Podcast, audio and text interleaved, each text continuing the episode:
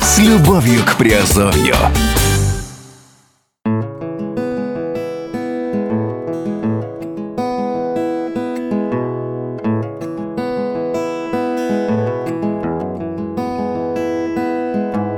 Всем привет, с вами Герман Пермяков, вы слушаете подкаст Азовской столицы. И э, сегодня мы говорим в разделе Offshore Industry и снова и опять говорим о электронном гражданстве Эстонии. Э, не помню, по-моему, об электронном гражданстве я говорил чисто только в видеоформате, насколько вот я помню сейчас, да.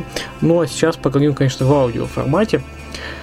Вот, ну, возможно, данная информация будет интересна, конечно, специализирована больше на гражданах Украины, у которых э, до сих пор полноценно не функционирует PayPal, и те, которые работают э, с э, международным э, сообществом, да, которым, естественно, эта система нужна. Ну, в общем-то, и для других граждан СНГ э, это очень интересно, потому что, в общем-то, не только ради PayPal люди делают люди э, работают, да, э, предпочитают получить электронное резидентство. Ну, а чтобы э, все это, так сказать, объединить в, в один заголовок, назовем его так. В Эстонию ради PayPal. Или почему э, украинские предприниматели ищут новую родину в цифровом мире. Предисловие. Тучи над консервативным и стабильным старым миром начинают сгущаться. Великобритания выходит из ЕС, а жители Калифорнии подумывают о независимости от США, а Украина, естественно, подверглась агрессии со стороны России. Нестабильная ситуация на большой политической арене все больше подталкивает предпринимателей к тому, чтобы вести бизнес без привязки к определенному государству, так как риск остаться в заложниках политических междоусобиц и трений очень велик. Как оказалось, некоторые государства решили воспользоваться этими негативными новостями и даже освежить за счет них свою экономику. Так поступила Эстония, которая стала продвигать в массы идею цифрового гражданства. Схема заработка государства здесь может показаться похожей на уже знакомую всем экономику офшорных зон, но на самом деле разница существует. Такие страны, как Кипр или Белиз, позволяют иностранцам обзавестись юридическим лицом на своей территории и экономить на налогах в странах своего физического присутствия. Взамен страна, приютившая офшоры, получает неплохой доход от юридического сопровождения тысяч иностранцев. Но Эстония, наоборот, противопоставляет свою идею об электронном гражданстве и электронном предпринимательстве серым офшорам. Ведь бизнесмены перед тем, как стать ее цифровыми гражданами, проходят э, так называемый кастинг – на прозрачность бизнеса. Более того, оформление цифрового гражданства не означает освобождение от всех налогов в Украине, ведь предприниматели продолжают использовать э, украинскую инфраструктуру. С недавнего времени электронное гражданство в Эстонии стало популярно и среди украинских технологических предпринимателей. Основная выгода это то, что оформив юрлицо в Балтийской стране, они получают возможность вести торговлю в Евросоюзе, хранить выручку в евро и даже беспрепятственно использовать PayPal, который на родине до сих пор под замком. Идея. Эстония – маленькая страна, в ней проживает всего лишь миллион триста тысяч жителей. Из этого числа только 650 тысяч граждан трудоспособного возраста. И как ожидается, этот показатель будет падать на протяжении следующего десятилетия из-за старения населения и иммиграции молодежи.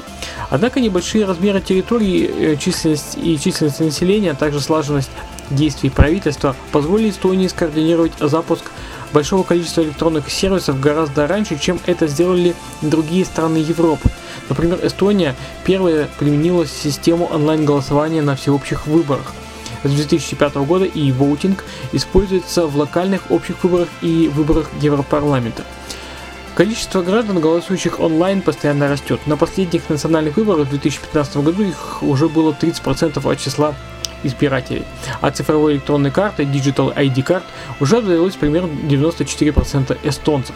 Местные жители давно привыкли платить налоги онлайн и перевели огромное количество бумажных документов на e-платформы.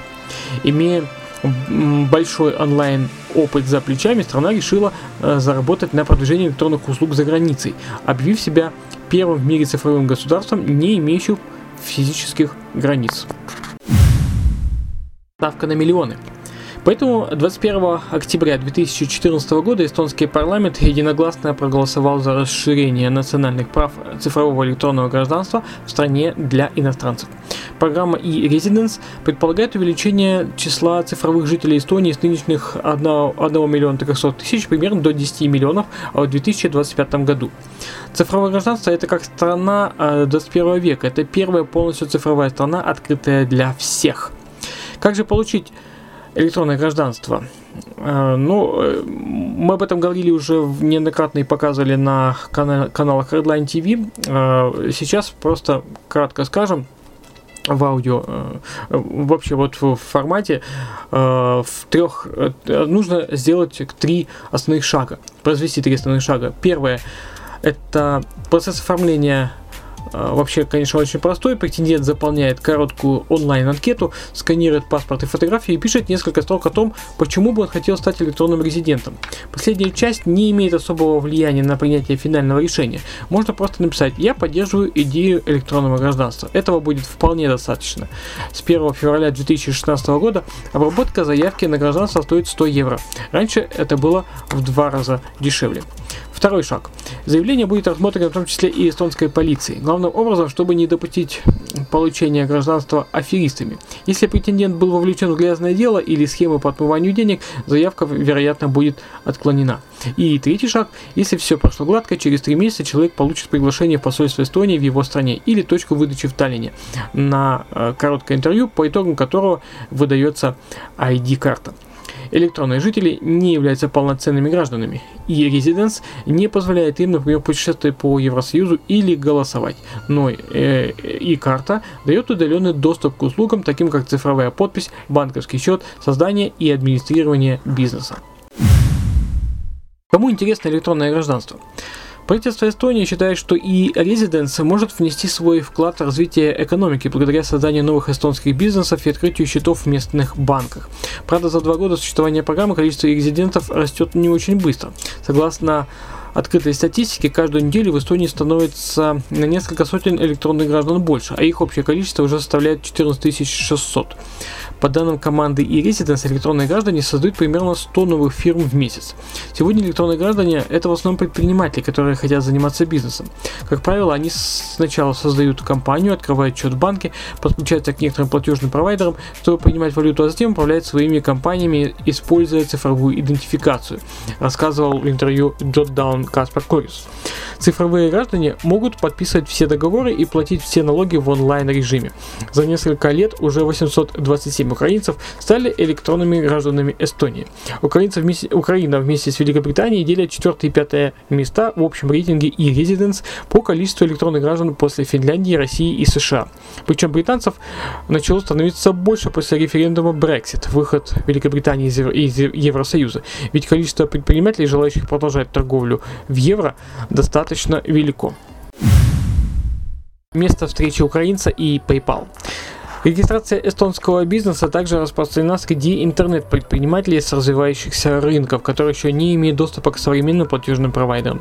Например, для стартапов из таких стран, как Украина и Беларусь, которые страдают от местных финансовых ограничений со стороны своих правительств, пишет The Guardian, этот, самый, этот способ самый оптимальный.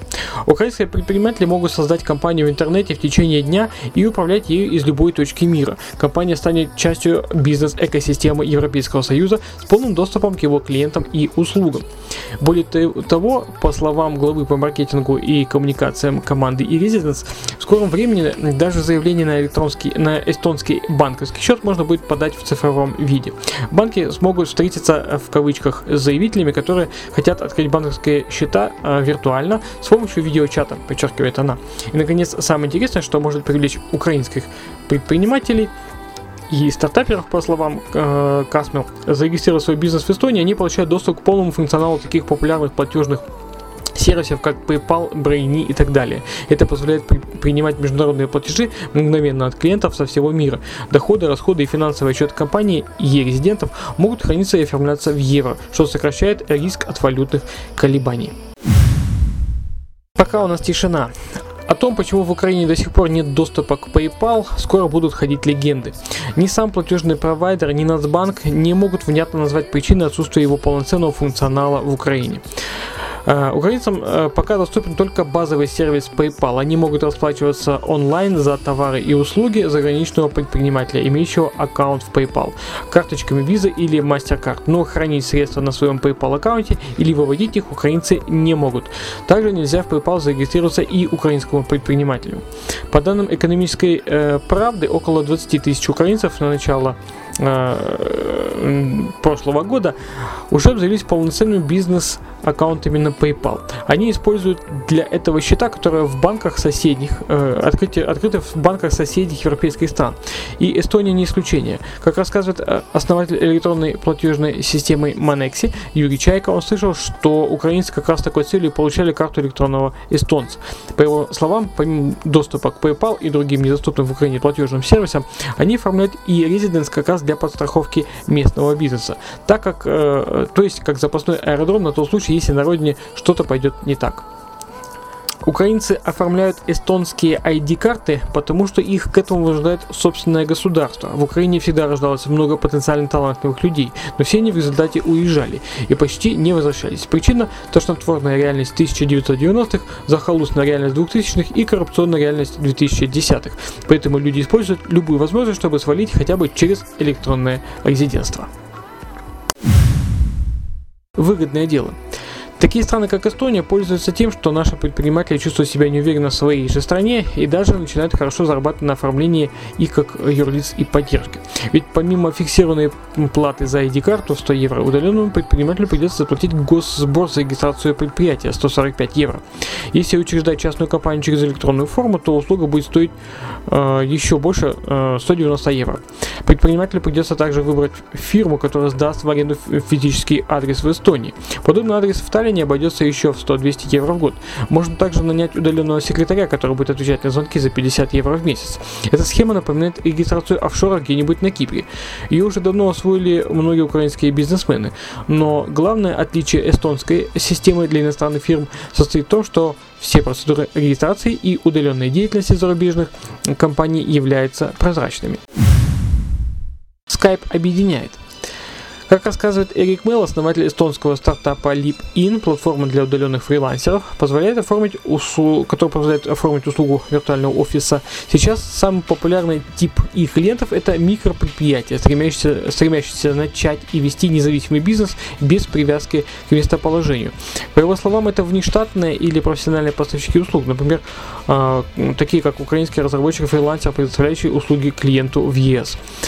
В основном наши предприниматели работают в интернете или с технологиями, э, а также много путешествуют э, и не имеют э, одного определенного места, где они должны, по идее, вести свой бизнес. Это говорит Ани Ту, менеджер по развитию бизнеса компании One Office, э, виртуальный офис. Нужно сказать, что в Эстонии традиционно сильная экосистема технологических стартапов.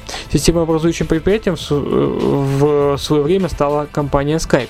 Сейчас в стране живет достаточно большое количество IT-специалистов, до 30 тысяч. Как добавляет Катра Касмал, Эстония также имеет очень низкий уровень коррупции, плюс действует нулевая ставка корпоративного налога, когда прибыль реинвестируется, добавляет она. Резюме. Небольшая страна из Балтийского региона создает все условия, чтобы переманить к себе как можно больше молодых перспективных предпринимателей. Это совсем не похоже на украинский опыт, где политика государства, наоборот, зачастую отпугивает бизнесменов постоянными обысками силовиков, ужесточением таможенных норм, нестабильностью финансовой системы. Иными словами, государство заставляет предпринимателей бояться его, а не воспринимать как инфраструктуру для новых возможностей и роста. Uh, ну, дамы и господа, я надеюсь, что uh, мы вообще неоднократно, естественно, повторюсь, говорили о теме электронного резидентства в Эстонии, uh, которую, в общем-то, я сам буквально собираюсь, уже приобрел.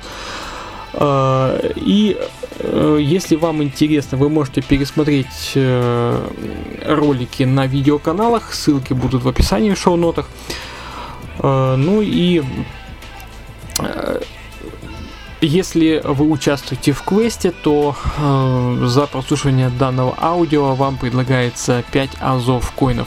Ну а я сегодня э, у меня все э, с информацией по эстонскому резиденту, резидентству. Э, оставайтесь с нами, подписывайтесь обязательно на все наши каналы, аудио и видео. И, в общем-то, до встречи в следующих эфирах. Пока.